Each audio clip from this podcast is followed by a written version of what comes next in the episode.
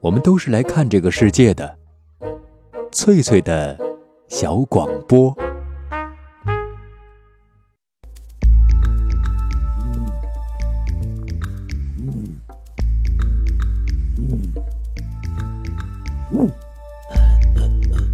寻访华夏文明，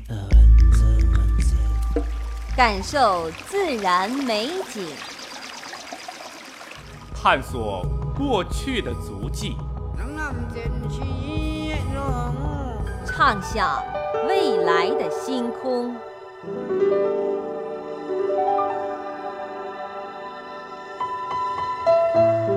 在南海，在兴安岭。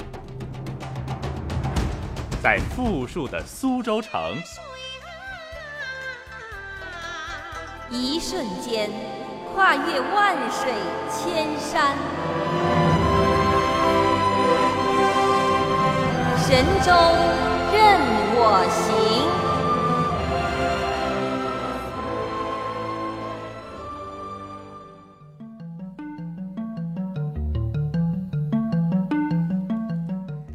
收音机旁的各位好朋友，晚上好，我是冯翠，非常高兴又在电波中与您相约了。那么很长时间不见了，非常想念收音机旁的各位好朋友。最近你们都在忙些什么呢？过得好吗？前段日子哈一直没有在节目当中出现哈，这是因为我休假了。那么有些熟悉一点的好朋友都知道，我是出生在东北，家乡在辽宁。那么回家的这段日子，我发现其实很多远方的朋友，包括南方的一些朋友，比如说浙江、福建、广东、台湾等等，这些朋友对东北这块黑土地也是情有独钟，专门选择在冬季到东北去看雪。一说到这个，我就想到了一首歌：冬季到东北去看雪。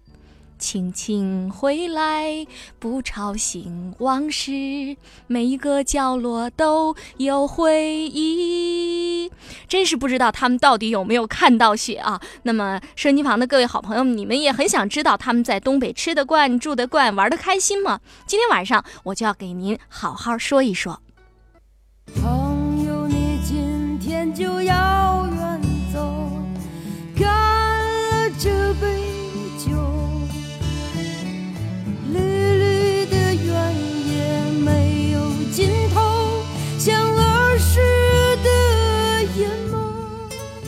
绿绿的田野没有尽头，像儿时的眼眸，像儿时的眼眸。当匆匆的脚步流逝了你的灵感，当繁忙的工作凝滞了你的笑容，你需要阳光、森林、异域。风情，海峡之声广播电台，神州任我行，每晚十八点。绿绿的田野没有尽头，像儿时的眼眸。收音机旁的各位好朋友，为了让这个大家对我的家乡哈有一个基本的印象，我觉得应该先把辽宁省的地理位置、自然条件给您先做个简单的介绍。辽宁省呢，简称辽，是位于中国东北地区的南部，陆地面积约占中国陆地总面积的百分之一点五。辽宁是中国东北经济区和环渤海经济区的一个重要结合部，它南面面临的是渤海、黄海，那么隔鸭绿江与朝鲜半岛相对，东南隔海和日本相望，北面呢依着中国东北地区和内蒙古自治区东部的一个广阔的腹地，靠近俄罗斯，嗯，是连接欧亚大陆桥的一个要塞，更是中国东北地区进行对外贸易和国际交往的一个重要通道。它的地势大致是北高南低，由陆地向海洋这样慢慢的倾斜。那么山地丘陵分别分裂在东西，整个呢中部是一个平原。呃，辽宁境内的河流是非常多的，主要有辽河、浑河、大凌河、太子河、饶阳河以及中朝两国共有的一个界河，叫鸭绿江。这个收音机旁的各位好朋友肯定听到过，形成了辽宁省的一个主要水系。辽东半岛的西侧环渤海，东侧临黄海，是中国纬度最高、水温却最低的海域，因为它比较靠北方了哈，纬度比较高。那么海域的这个面积大约有十五万平方公里。陆地海岸线东起鸭绿江口，西到山海关的老龙头，全长是两千九百二十公里，占中国海岸线长的百分之十二。辽宁的近海岛屿也很多，有五百零六个，呃，岛岸线全长是六百二十八公里。主要的岛屿像这个外长山列岛、里长山列岛、石城列岛、大陆岛、菊花岛、大小笔架山、长兴岛、蛇岛等等。其中的一些岛屿也是非常好玩的，比如说这个大小笔架山，还有蛇岛，这都是著名的旅游景点。前面冯翠给您介绍了辽宁省的地理位置。嗯，我们知道了，它是位于中纬度的南半部，呃，欧亚大陆的东岸，所以那儿的气候呢，就是一个温带大陆性季风气候，日照非常的丰富，四季分明。那么全年的平均气温是七度到十一度。最高气温呢，夏天哈很热，在零上三十度左右；最低气温呢，在零下三十度。哎，我一说这个气温，可能您觉得是不是听错了？零下三十度啊，的确是在我的家乡哈，到了冬天哈，经常是在零下三十度，非常非常的寒冷。降水主要集中在夏季。前面我们一块儿简单了解了一下辽宁省的基本情况，下面冯翠想再为各位游侠介绍一下辽宁省的旅游资源，看看哪些地方您要啊特别的关注。因为辽宁是一个有山有海的地方，那么山海景观是非常的壮丽奇特的。山岳风景区像千山啊、凤凰山、义乌吕山啊、龙首山、辉山、大孤山、冰峪沟，这是七大名山。湖泊风景区像萨尔浒、汤河、清河这些地方，这个湖光山色哈也是很好看的。那么海岸风光有大连滨海、金州的东海岸、大黑山风景区、兴城滨海，还有大笔架山的风光、葫芦岛风光、鸭绿江风光等等。岩洞风景区有本溪水洞、啊庄河仙人洞。那么泉水名胜区有驰名的汤岗子温泉、五龙背温泉、星城温泉等等，特异景观有啊金石滩海滨喀斯特地貌景观。另外像蛇岛，那么整个岛上各种的毒蛇；鸟岛啊，这个岛屿简直就是鸟的天堂。还有怪坡。什么是怪坡呢？嗯，在稍后的这个节目当中，后面的节目当中，冯翠会给您详细的介绍。因为这次回家哈，专门到那儿去看了一下，怪坡实在是有点怪。另外还有响山，据说登到这个山顶哈，你用脚跺这个脚下的地面哈，会发出空空的声音，所以那个地方叫响山，也是一个奇特的景观。另外还有一些著名的文物古迹。呃，还有几个著名的度假区，像大连金石，还有瓦房店仙玉湾、盖州的白沙湾等等，这都是疗养度假的好地方。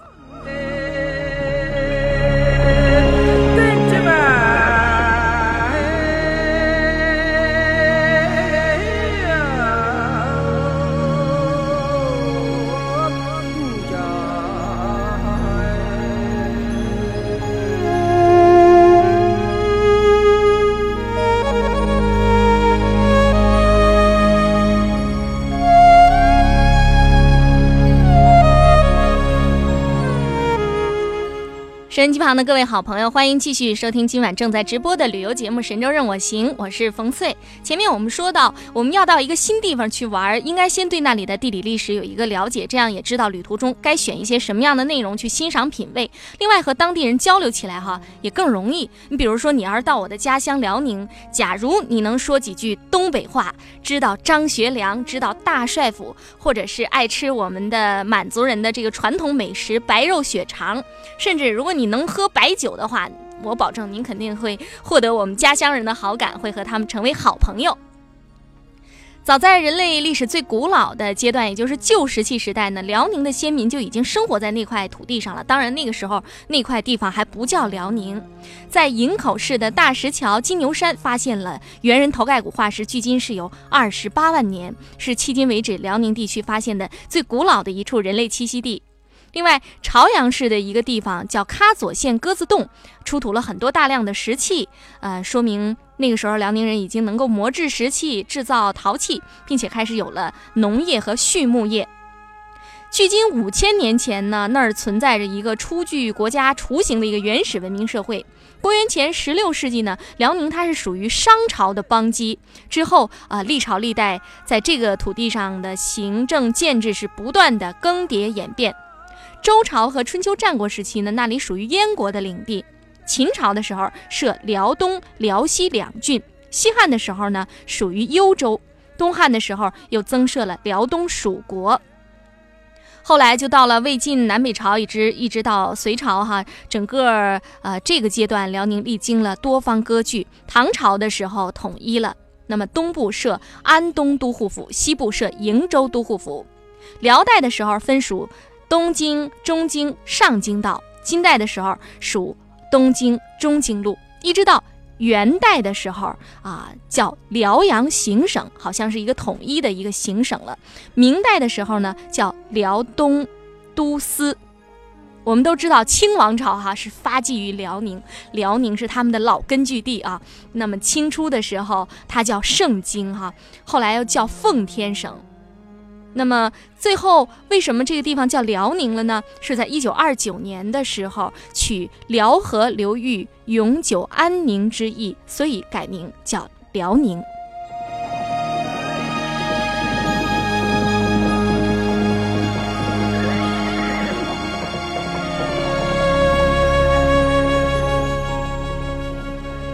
辽宁的全省人口总数是四千一百五十七万，是以汉族为主的一个省份哈，少数民族也很多，比如说满族、蒙古族、回族、朝鲜族，还有锡伯族，占全省人口的百分之十六。其中满族还有锡伯族的聚居人数是占全国之首。少数民族一般都有自己本民族的语言，在饮食啊、居室、建筑、服饰、婚姻、喜庆节日方面，他们都有着和汉族不同的风俗习惯。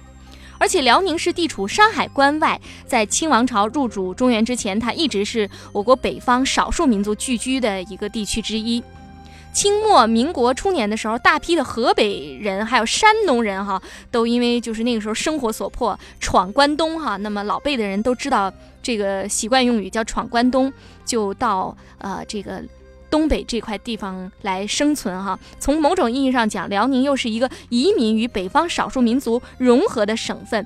那么在辽宁哈，有很多人祖籍都是在山东、河北那一带。从他们的这个长相哈，他们的语言哈，还保留着他们原来这个先人的一些特征，比如说高大哈、威猛哈，在民族融合的一个过程中，逐步形成了辽宁人现在特有的一个非常爽快的一个性格。至今在辽宁还看到许多呃保留着这个关东的特点的习俗，比如说喜欢住火炕、坐马车、坐牛车，甚至还有驴车啊。现在辽宁农村的老百姓仍然保留着这些生活习惯。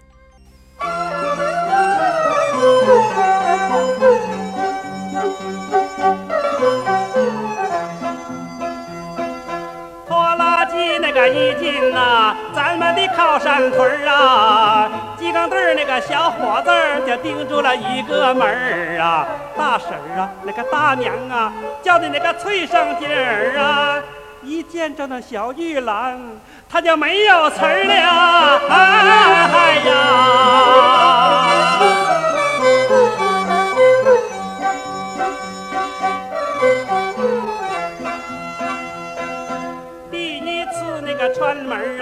他说接根针儿啊，钉完了那裤腿儿啊，钉呀嘛钉口名儿啊，工作服那个缝啊缝啊，白费了半天劲儿啊，嗯，袄袖子镰刀牵嘛牵大劲儿啊，哎呀。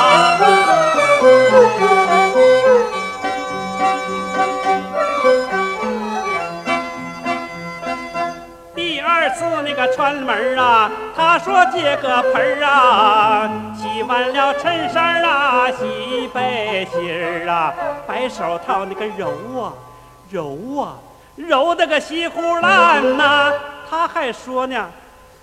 这肥皂怎么不呀嘛不退泥儿啊？哎呀！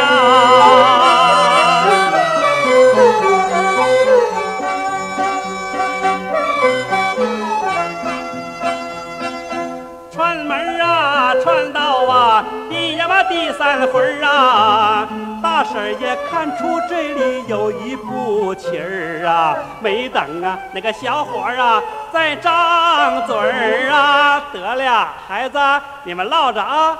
干啥去？我也去串门儿，哎，不，我去找小金儿啊！哎嗨呀！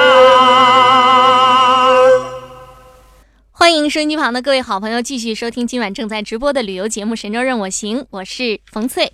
那么刚才我们一块欣赏了一首非常好听的东北民歌，叫《串门儿》。收音机旁的一些朋友知道，辽宁省哈是中国最后一个封建王朝清朝的发祥地，至今那里的一宫三陵，也就是沈阳故宫新宾永陵，永陵是埋葬着这个努尔哈赤的先祖；沈阳福陵，福陵也就是我们平常啊、说的东陵，是埋着努尔哈赤；沈阳昭陵哈埋的是努尔哈赤的儿子清太宗皇太极。那么这一宫三陵保存的非常完好。今天晚上啊，我想带大家到沈阳故宫去看一看。下面就让我们推开沈阳故宫的大门。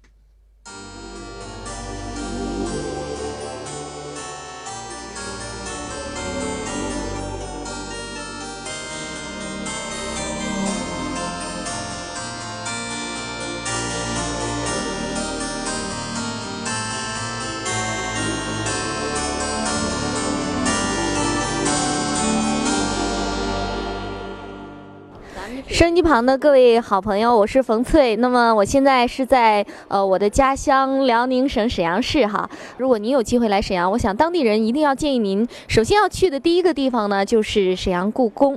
那么今天陪同我一块儿来游览故宫的有两个人，一个是沈阳游侠刘光武啊，刘光武，请您做个自我介绍。哎，各位朋友们，你们好，我是刘光武。如果您有机会到沈阳来的话呢，我要呃领你参观几个非常好的景点，故宫呢就是其中最好的一个了。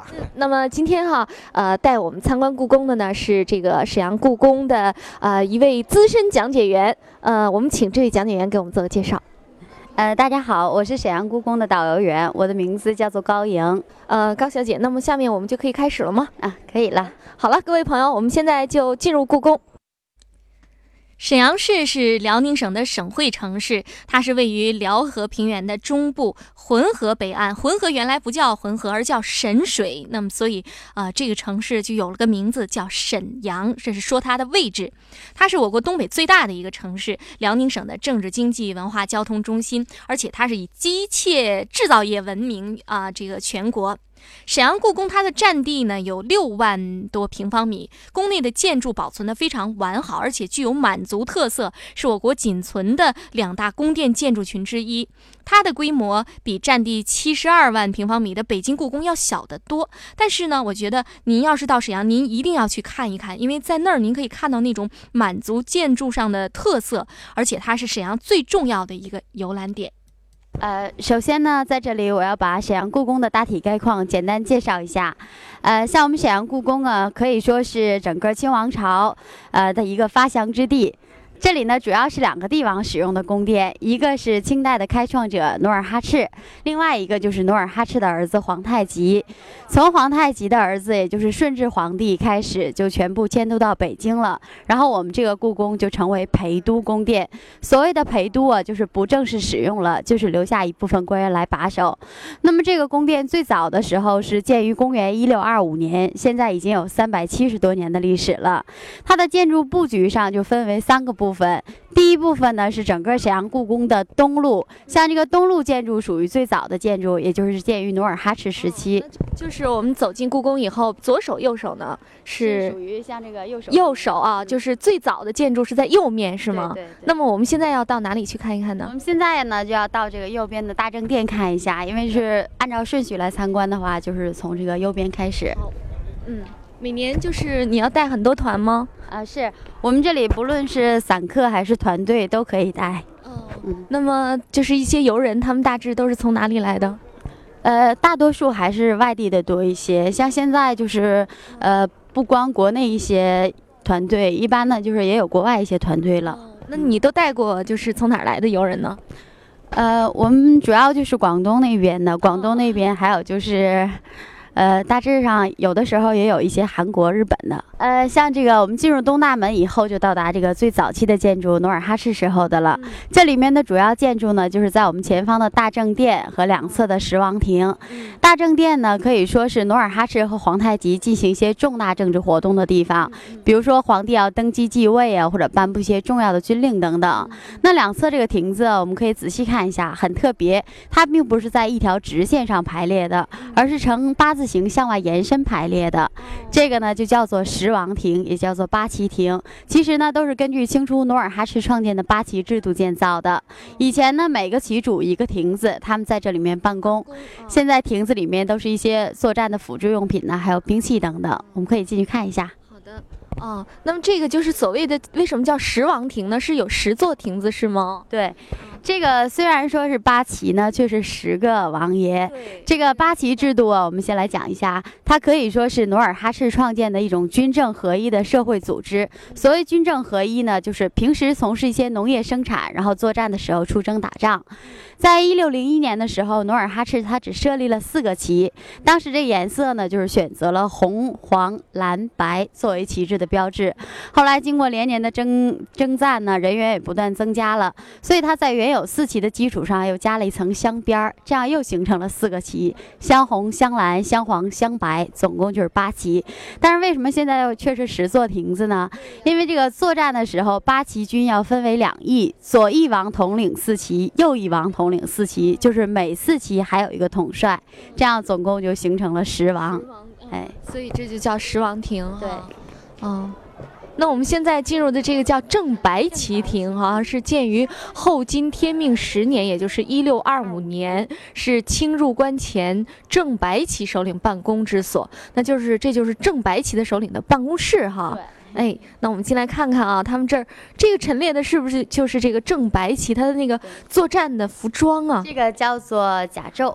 甲胄，嗯，身上穿的叫甲，头上戴的叫胄。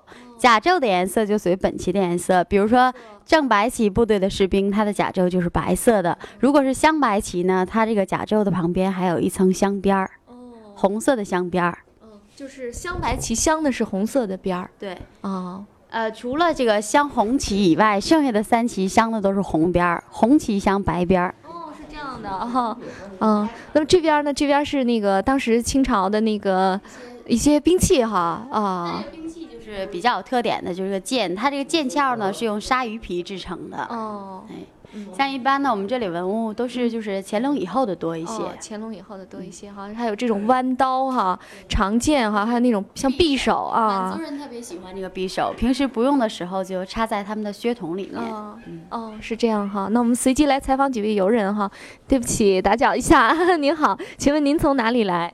我从常州就来了，从哪？常州常州，江苏是吗？哎呦，江苏，江苏是一个就是南方的那个，就是天气还比较温暖的一个地方。东北很冷啊，你们能适应吗？能还好了，不算不算大冷。哦，不算冷哈。那么你们就是是从哪儿听说的这个沈阳故宫啊？呃，我有个亲戚在这边，然后过来游玩。嗯那现在是刚刚进到故宫开始看吗？哎，对，基本对故宫有个什么样的印象呢？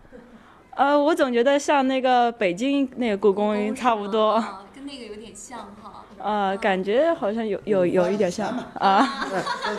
是哎，啊，那这是你的爸爸妈妈吗？啊，你们全家人啊，休假放假的时候过来啊？从常州到这儿要怎么过来呢？坐车？坐火车，啊、一共花二十二十二小时，那个还还行。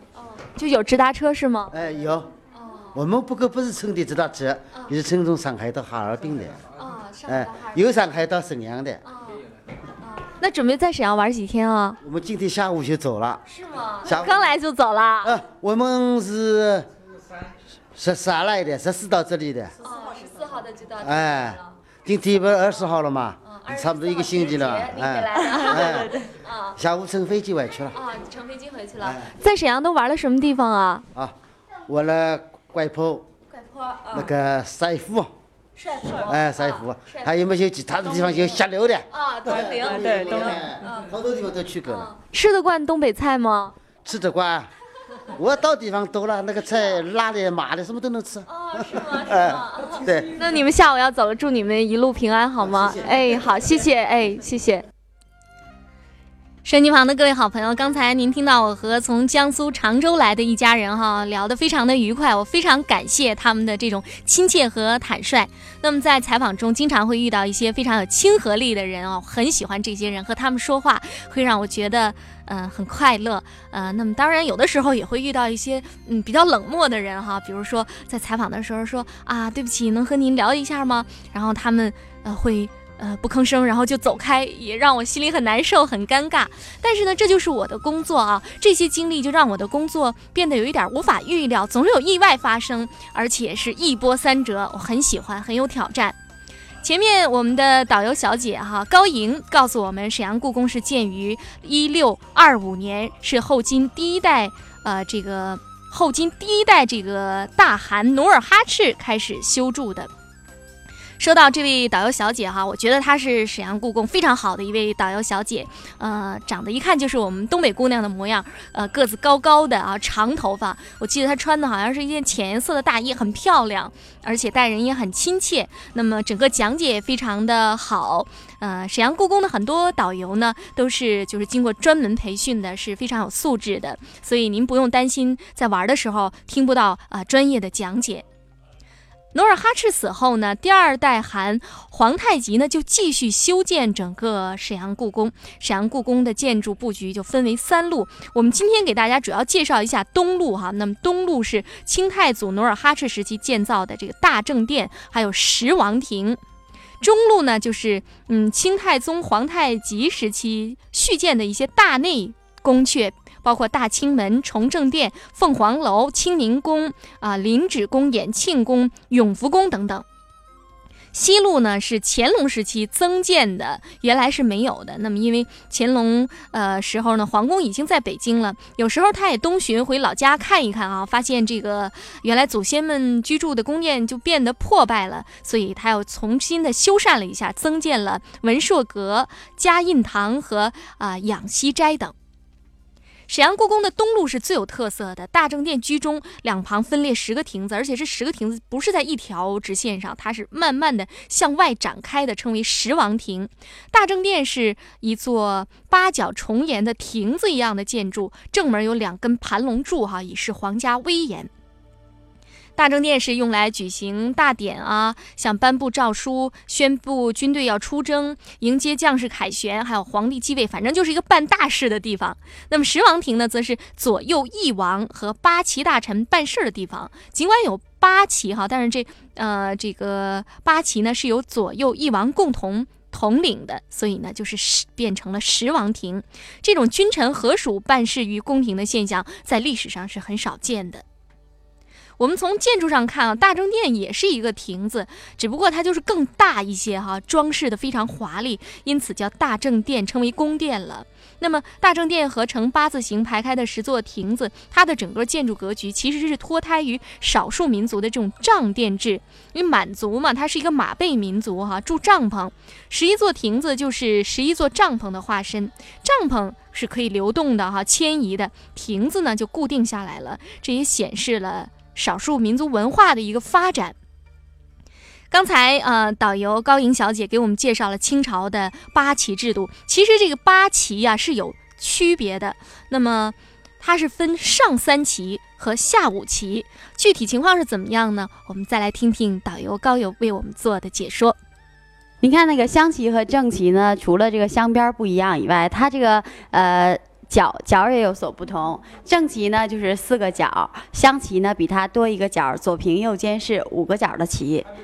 呃，像它这个八旗呢，也分一定等级的。呃，主要它就分为两种，一种呢我们称为上三旗。所谓的上三旗呢，就是正黄、镶黄还有正白旗。当时这三旗要由皇帝亲自来统领，所以他们的地位非常的尊贵，我们统称为上三旗。其他的属于下五旗，都是一个等级的。就分两个等级。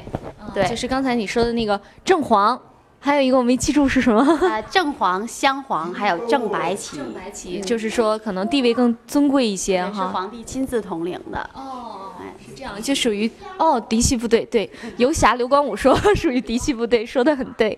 那我们现在到哪里？呃，我们现在要到大正殿看一下。我现在就是在这个大正殿外哈，看这个大正殿哈，大正殿上有一块蓝色的匾额哈。那么这个匾额应该那个旁边的应该是满文吧？对，这边这个我们沈阳故宫的匾额呢，都是满文在左，汉文在右。哦，那北京故宫不是这样吗？北京故宫正好跟它相反，哦，呃满文在右，汉汉文在左。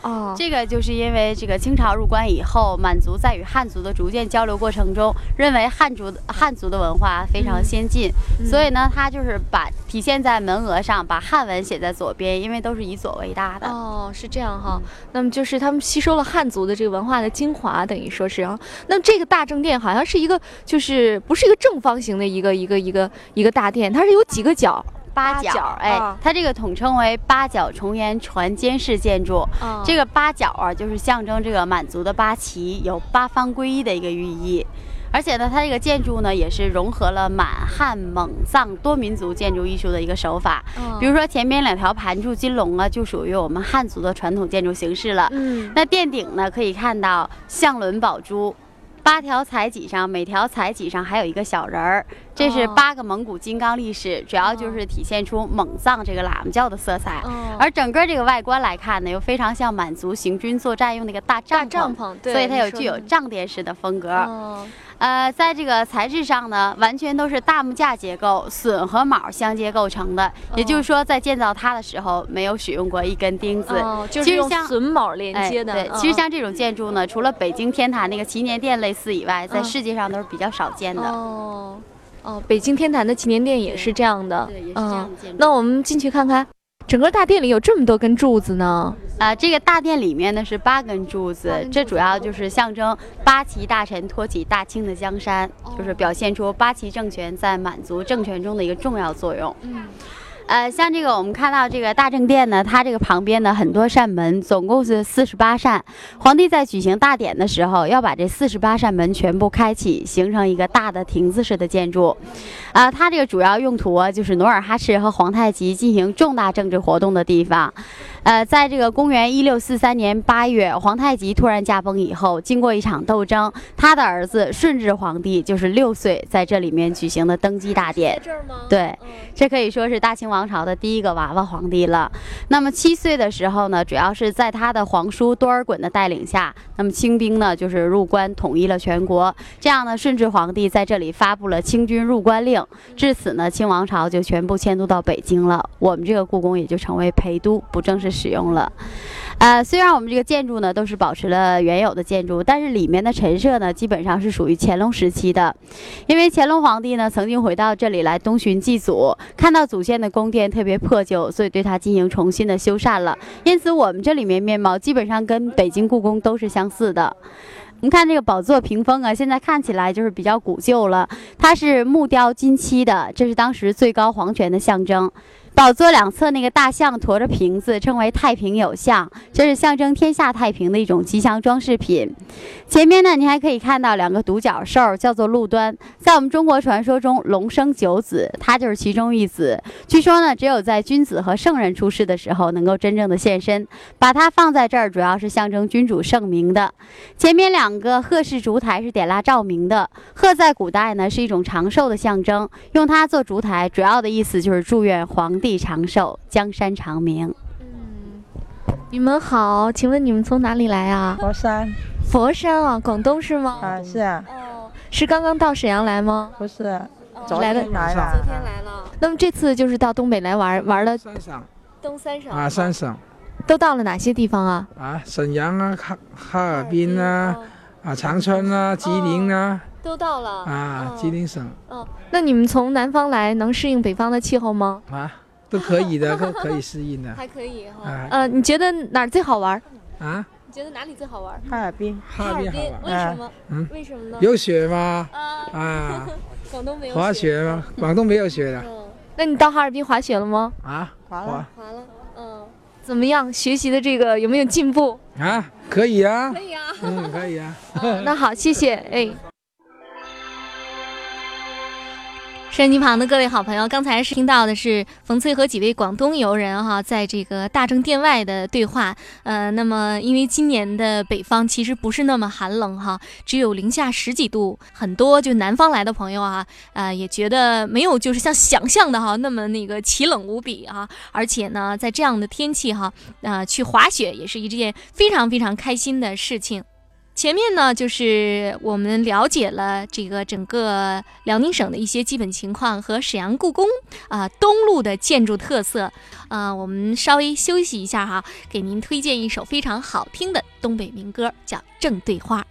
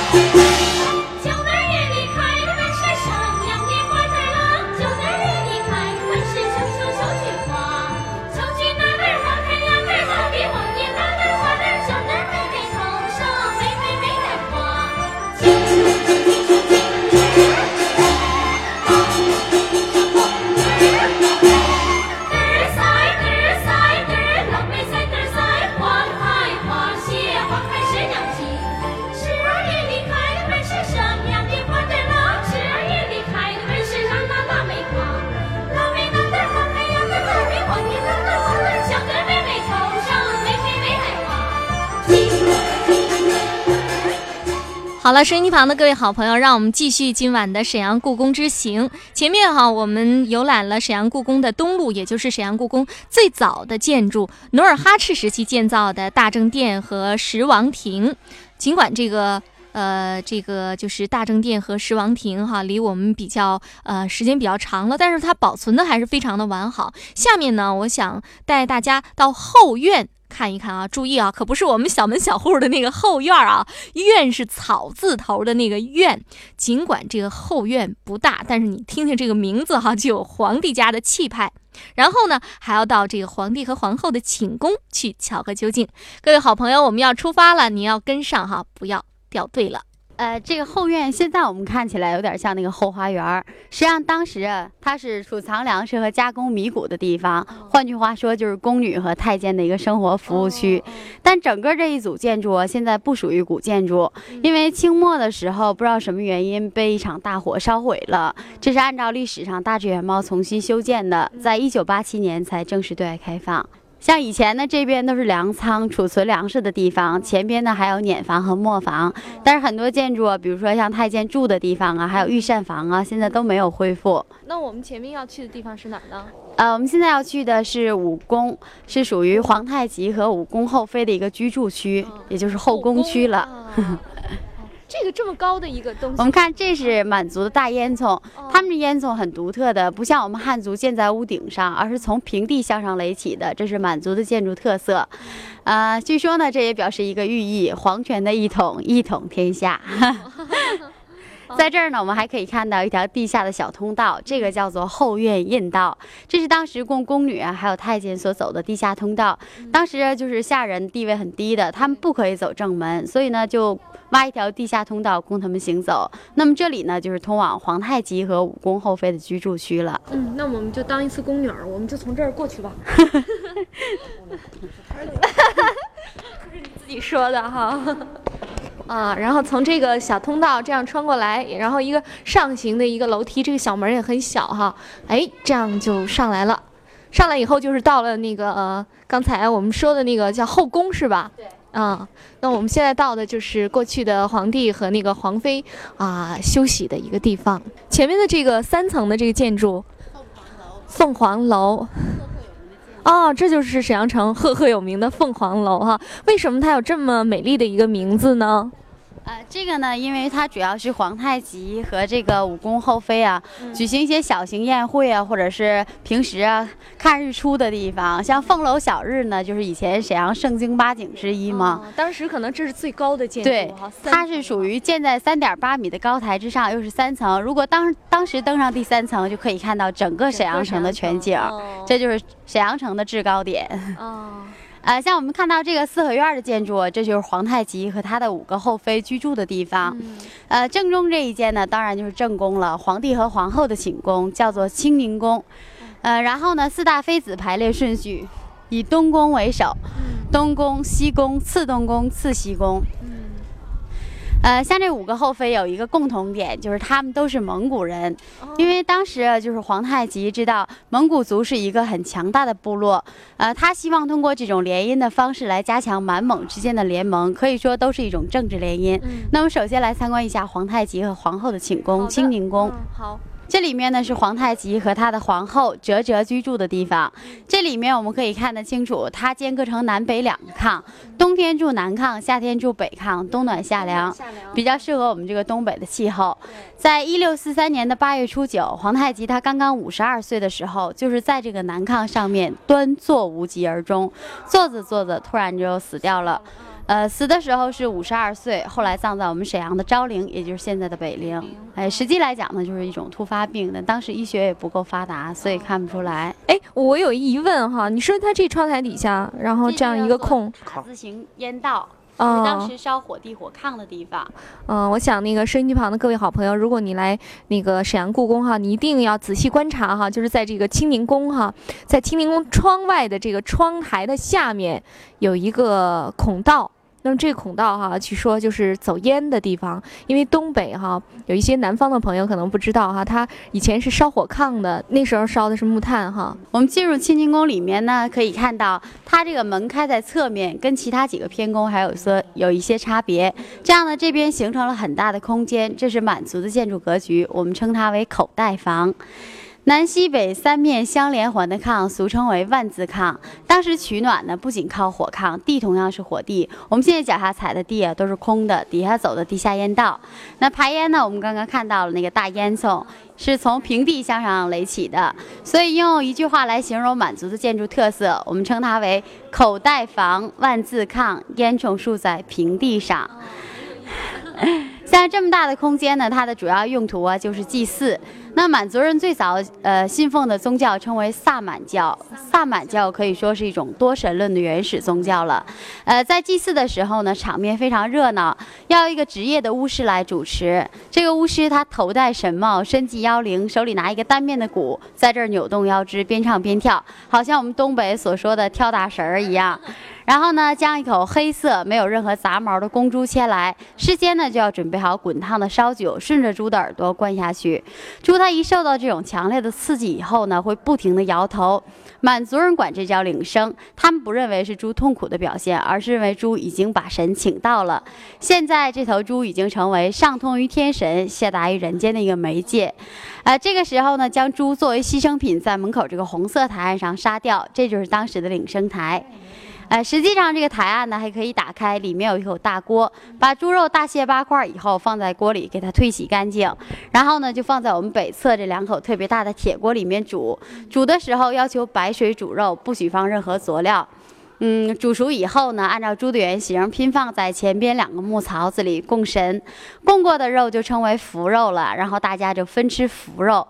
他们认为吃到这种肉是非常有福气的，而且吃肉的时候同样不允许加任何佐料，空口吃白肉。像我们今天那个满族有一道菜叫做白肉血肠，就是逐渐由这种祭祀活动演变而来的。你看它这横梁，好像是那种特别大的木头做成的哈，举架也很高，哎。这叫万字炕哈，炕上摆的都是那种小炕桌哈。这在东北的农村好像还能看到哈。哎，对，东北的那种习俗。哎，大爷您好，请问您从哪儿来啊？我是本地的。本地的啊。那为什么今天跑到故宫来看一看呢？没事儿。今儿天好。哎，零上。零上。在家待一冬了，没啥意思。我说到故宫来看看。多少年没来了？真的。呃，五十年了，我在沈阳也也没来过。来那时候就在外边，那时候没开放那时候。您还记得您年轻的时候什么时候来过故宫吗？啊，来过。来过。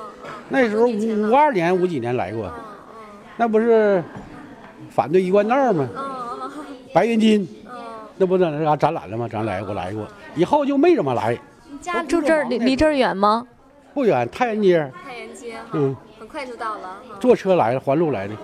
我家这个保留这个哈历代皇上的遗产呐，还是不不简单的，不容易啊，是吧？保存这样，这是财富，国家的财富。好，谢谢啊。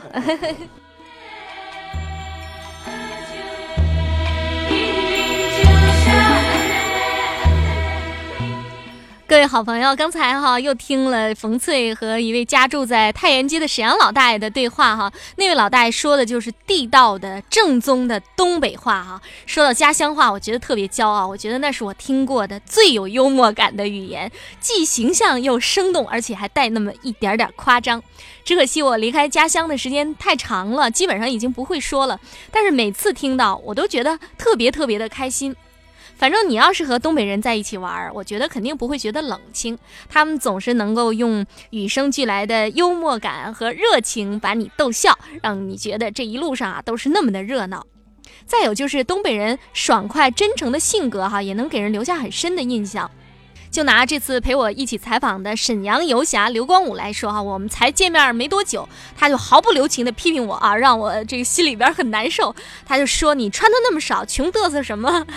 这个嘚瑟两个字哈，就是东北话，这具体的意思我也说不好哈，只能意会不能言传。反正就是批评我不该只要风度不要温度，穿的太少。而且关键是他在后面还补了一句：回头我给你找件羽绒服，赶紧穿上。其实这也不能怪我啊，因为我在这个南方生活的时间哈很长了，那么呃也没有准备太厚的衣服，而且我觉得这次回家确实也不太冷，只有零下十几度，呃太厚的衣服呢在福州也用不上。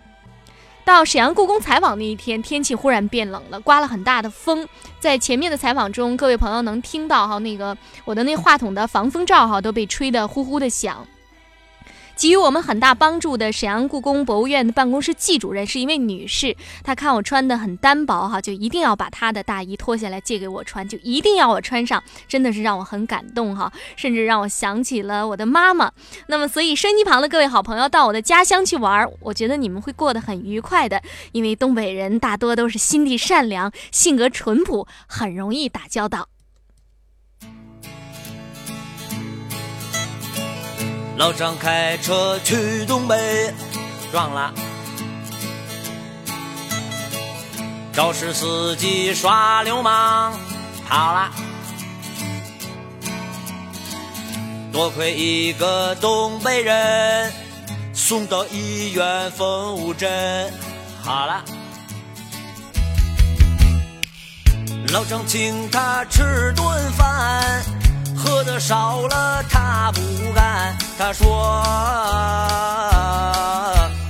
俺们这嘎都是东北人，俺们这嘎特产高丽参，俺们这嘎猪油炖粉条，俺们这嘎都是活来花，俺们这嘎没有这种人，撞了车了哪能不叫人？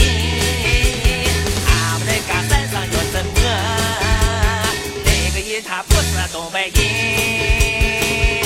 翠花上酸菜。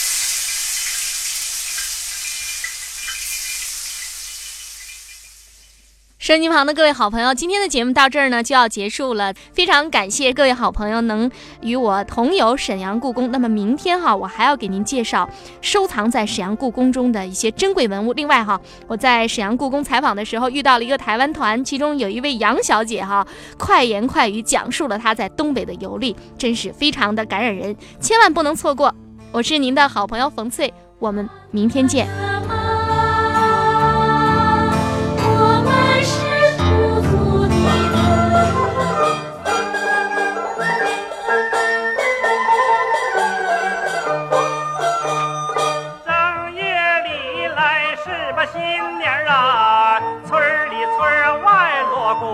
天啊，小家人房中巧打扮儿啊，石杏头戴金簪儿，瓜子脸儿晒粉团儿，通红的胭脂点唇边儿，身上穿小花衫儿，嘚儿那呼哈呼哈啊，嘴说是看秧歌儿啊，哼，其实是会情郎王爷嘛王海山啊，哎呀。